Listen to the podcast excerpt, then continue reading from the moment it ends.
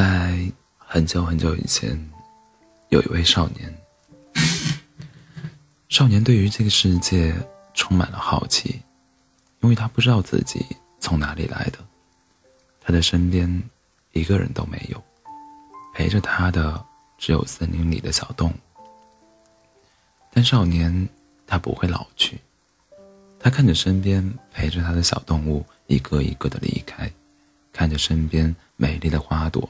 一次一次的凋谢，一直一直陪伴他的就是天上的那颗星星。少年很孤单，因为少年所有的动物朋友终有一天会亲眼见证他们的离开，少年只能把自己的心事和星星分享。少年每天晚上都会和星星说话，有时也会呆呆的看着星星。天上有很多星星，但少年认为一直陪伴他的这一颗是最亮的，因为少年的眼里只有这颗星星。很多时候，少年都傻傻的伸着手想去触摸这颗虽然遥远但一直在他心里的星星，星星成了少年的依赖。少年见过太多的花开花落、相遇离别，还有春夏秋冬。于是，少年定义了时间这个概念，因为那是太久以前了，大陆上的动物还都不知道时间的存在。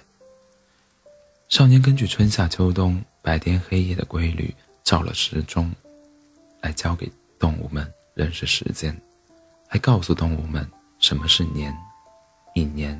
有三百六十五天。此后，动物们就知道了什么时候太阳会出来，什么时候夜晚会来临。动物们都非常感谢少年，晚上还点起了篝火，把少年围成一圈，欢呼的跳舞。少年和动物们玩到很晚，带着疲惫的身体回到家。少年的房子是少年自己建的，非常的坚固，还特别漂亮。屋子上面的屋子上面还有一个露天的小屋，除了阴天下雨，少年每少年每天都会在露露天小屋里看星星，和星星说话，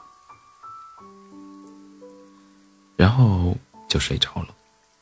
今天也是如此，少年告诉星星。自己交给同动物们认识时间，今天是很开心的一天。少年望着星星，就这样望着望着，突然星星光芒一闪，少年被光芒闪的用手遮住了眼睛。等少年再睁开眼睛，星星居然变成了仙女，降临到了少年的身边。少年的眼前，仙女大大的眼睛像星星一样。长长的头发闪着光，少年不敢相信，他擦了擦眼睛，又惊讶又开心地说：“你是天上来的吗？”仙女笑了起来，对少年说：“傻瓜，你不认识我了吗？我是你的星星呀，你是把我摘下来的呀。每天你都会把你的喜怒哀乐告诉我，怎么，今天和动物们玩得太开心？”把我忘了吗？少年傻傻的说：“嘿，怎么会？我就是，就是不敢相信，而且看到你太开心了。”仙女知道少年其实很孤独，摸着少年的头说：“小傻瓜，你看你傻傻的样子，傻的我都快看不出来你能定义时间了。”星光璀璨下的少年和仙女笑了起来。少年带着仙女去到森林里面，去看正在做着美梦的小动物，一起猜小动物梦到了什么；去花海中看成群的萤火虫，一起借着火光在古树下荡秋千，听月光下的狼嚎，一起学狼的嚎叫，看谁学得更像。没想到仙女学得还挺像。听得少年哈哈大笑。两个人在一起有说有笑，打打闹闹的。少年和仙女玩累了，两个人躺在了那一个可以看到星空的小屋里。少年看着星星说：“要是我也能上天就好了，也看看你住的地方。”仙女站了起，站了起来，转身看着少年：“那我等你呀，可是我就要离开了。如果你能在三百六十五天内登上云层，你就能见到我。”这个项链会给你指引方向。说完，仙女摘下来自己挂在胸前的宝石项链，放在少年的手中。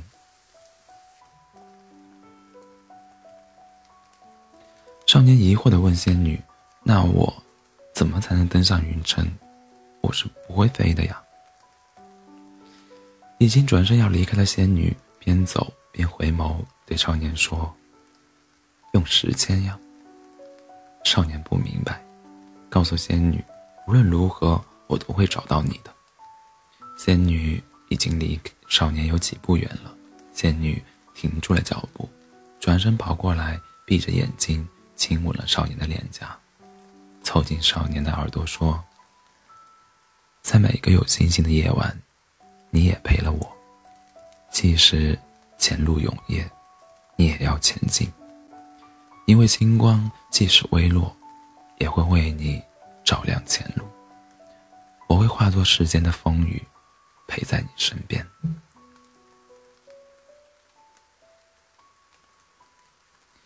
正当少年要抱住仙女时，那一瞬间，少年爆空了，仙女变成了闪闪的碎片，消失在了夜空之中，剩下的只有少年和手中。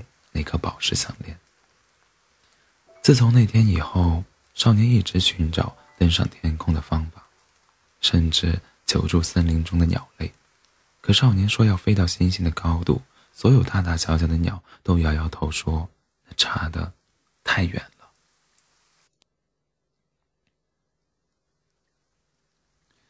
少年很是失落。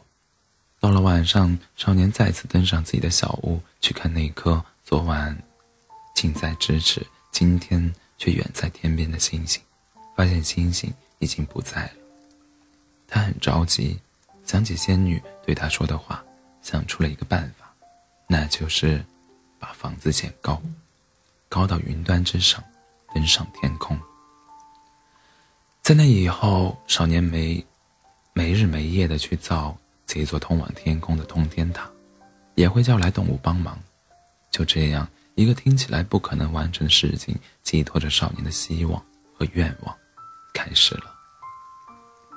为了这座塔的牢固，少年去寻找了世界上最坚固的矿石来建造，不曾懈怠一刻，时刻想着心中所向的那一颗星星，也时刻想着时间啊，慢些吧，再慢些吧。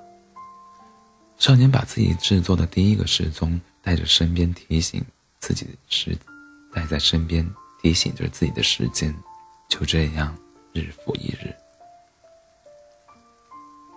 三百六十五天为期限，转眼已是最后一天。但是站在这座通天塔的顶端，还是需要去仰望天空，还差很远。少年终于愤怒了。当他望向天空时，仿佛天空在嘲笑他，嘲笑他的弱小和无知。少年愤怒地把这世上第一个时钟的表针使劲地往回转，时间啊时间，你为什么不能慢一些？时钟被少年拨得飞速地往回转动，终于一声清脆的破碎声，时针断掉了。但少年的愤怒并没有消失，他把时钟扔了出去，可时钟悬在了半空。这一刻，一切都安静了。少年发现，这一刻，时间冻结了。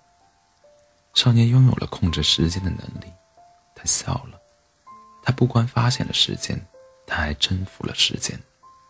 从此，在这冻结的时间中，少年独自一人建造了这一座通天塔。谁也不知道过了多久，如果有时间存在的话，大概是一万年吧。少年站在通天塔的顶端，平视着天空，挥手把时间复原，但少年找不到仙女，大声的喊着：“我做到了！你在哪儿？你在哪儿？”行了，别喊了，他不就一直在你身边吗？一位老人不知道如何出现的，从少年的背后出来。少年问：“你是谁？”老人看着少年，风轻云淡地说：“我就是天，是地，是万物，是每一粒尘埃。”没错，这位老人就是创创造世界的神。神一挥手，把少年胸前的宝石项链和少年坏掉的时钟融合在了一起，变成一个巨大的钟，放在了通天塔顶端。他告诉少年，每一个星星都有他要做的使命，完成使命就会陨落，而他的使命就是指引你，指引你修建通天塔，来到你该来的地方。至于他，他所有的记忆都待在宝石之中，而灵魂会随着时间的流逝，慢慢的重新汇聚，然后你就能见到他了。神说完。就扬了扬袖子，走了。少年非常失望，但心中又怀着希望，大声的问道：“那我什么时候才会见到他？”神边走边告诉少年：“这塔就是对你的历练。自从你踏着通天塔登上云端的那一刻起，你就是时间之神，你掌握着时间的洪流。”你难道还要问我时间吗？说完，神就消失了。神最后又留给少年一句话：“你也不要怪我，我是给了他一万年，让他指引你成神，而你却一眼忘年。”